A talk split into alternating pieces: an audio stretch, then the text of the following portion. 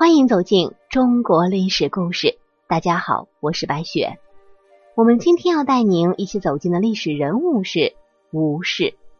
在说到这个名字的时候，可能很多朋友啊都会在心里产生一个疑问：吴氏，难道他没有名字吗？据史料记载啊，他叫吴虞。咱们在故事当中啊，就且称他为吴氏吧。在中国几千年男尊女卑的封建社会的帝王之家，皇上与皇后夫妻恩爱的例子尽管有，但是并不多见。而皇上与皇后能够修成金婚的，更是凤毛麟角。在五千年王朝更迭的历史长河中，只有一个朝代可以找到金婚的踪迹。那么，究竟是哪个朝代呢？这对修成金婚的帝王夫妻又是谁呢？如果说古代当皇帝是一个有投入就有收获的领域，那么做皇后就是一个有投入却不见得会有收获的行业。因为皇帝虽然公务繁忙，需要付出许多的时间和精力，但却可以终身享受君临天下的快乐，而皇后呢？尽管兢兢业业管理后宫，却不仅要面临全天下女人的竞争，还要面对一个变心比变脸还要快的丈夫。他们本人却永远没有变心的权利。正因为如此，在中国几千年的历史长河中，在位时间长达半个世纪的皇上有很多，而能够在位几十年的皇后却是少之又少。能够与皇帝走完金婚的皇后，据现存的史料记载，只有一个，那就是赫赫有名的宋高宗赵构的皇后吴氏。公元一一一四年，吴氏出生于北宋一个比较富裕的家庭。按照宋朝的风俗，她与赵构是丝毫也扯不上关系的，更不用说做未来的皇后了，因为历代皇帝。在选举皇后之时，除了少数例外的情况之外，一般对皇后的出生要求是很高的。而吴氏尽管家境比较优越，但远还没有达到做皇后的标准。那么，为什么她后来会被选为皇后呢？这与当时的客观环境有关。这件事情还得从公元一一二六年说起。公元一一二六年。金国在灭掉辽国之后，立刻在北宋的边境处集结重兵，准备大举南侵。北宋的都城开封受到直接的威胁。为了缓解金兵带来的压力，当时北宋的皇帝宋钦宗派赵构和另外一名使者张邦昌一起出使金国求和。由于身负重任，自然不能拖家带口，以免影响自身的使命。于是赵构将正房邢秉义和两位侧室田春罗、江醉梅以及五个女儿都留在了自己开封的王府。他原本以为求和是一件很容易的事情，回来之后自然可以和家人再次团聚。可是当时在政治上尚且年幼无知的赵构低估了金兵的实力。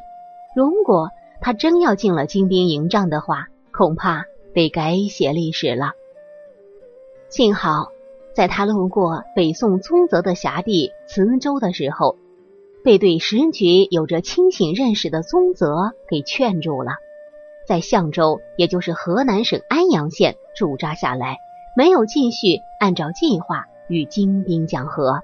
后来历史的发展证明，赵构的做法太英明了。次年，金兵攻破了汴京，北宋政权宣告结束。宋朝皇帝、大臣、宗室、新科状元等三四千人全部做了俘虏，赵构的一家八口当然也包括在内。北宋就此灭亡，并且所有的皇室成员都做了俘虏。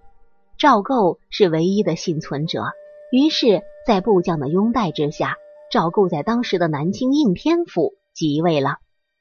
应天府就是现在的河南省商丘市南。他建立了继北宋之后的另外一个政权南宋。但是好景不长，赵构登上南宋皇帝的宝座没有多久，金兵就再次打了过来。赵构不得不携带着一批大臣再次南逃，最后总算在杭州安定了下来。之后，先前尚存的南宋宫女已经是所剩无几，于是赵构就开始在当地选美来充实后宫。在这种情况之下，吴氏就被赵构挑中，进了皇宫之中。尽管吴氏当时才只有十几岁，从年龄上来说，比赵构小了十多岁，但是他非常勇敢，经常身披铠甲钢盔，腰挎宝刀，整天跟着赵构充当临时的保镖。我们可以想象，当时的吴氏美貌超群的身形，配上保家卫国的一腔正气，不将处于逆境中而又缺乏安全感的赵构征服，显然是不可能。公元一一四二年，金兵再次。大规模的侵入南宋，赵构再次被迫逃难。无论赵构逃到哪里，吴氏一如既往的坚守在他的身边，坚定的做起了赵构的私人保镖。后来，在从定海转赴昌国的途中，赵构念于他的功劳，封他为和义郡夫人。跟着到了越州，才晋封才人。赵构对吴氏的信任也是与日俱增。公元一一四二年，在得知自己原来的结发妻子邢氏早已在北方的金国去世之后，赵构便在次年正式册封吴氏为皇后。吴氏的一生不曾生育，高宗同样无子。在吴后还是才人的时候，他便接受大臣的建议，在伯字行内的太祖子孙中挑选了伯从作为养子，由张贤妃抚养。吴氏也于绍兴四年夏收养了伯渠。绍兴十二年，张贤妃病逝，吴氏就将抚养伯从的事情也接管下来。他对两个孩子一视同仁，视如己出。伯从性情恭俭，天资聪慧，又喜欢书事，很重高宗的心意。高宗虽然早就有意立他为储，但因为伯从明察秦桧的奸恶。为秦桧所不容，立储之事，故而久言未决。高宗明知伯从是最佳的储君，但是他担心伯从不是吴后从小一手抚养，皇后会有意见。然而吴皇后却是一个深明大义的女子，对高宗称赞伯从可当大任。高宗于是下定决心册立伯从为皇太子，伯渠出居绍兴。尽管南宋政权处于风雨飘摇之中，但是赵构与吴氏夫妻两人却是恩爱无比，生活过得有滋有味。公元一一六二年，赵构在一篇谴责声中结束了他几十年的皇帝生涯，正式禅位于宋孝宗，自己则做起了太上皇，而吴氏也被尊奉为圣太上皇后。公元一一八七年，赵构先吴氏而去，结束了两人长达近六十年的婚姻。从公元一一二八年吴氏被选进宫之时开始算起，到公元一一八七年赵构去世，吴氏和赵构两人稳稳携手走完了一个金婚又九年，创造了中国皇室婚姻史上的一个奇迹。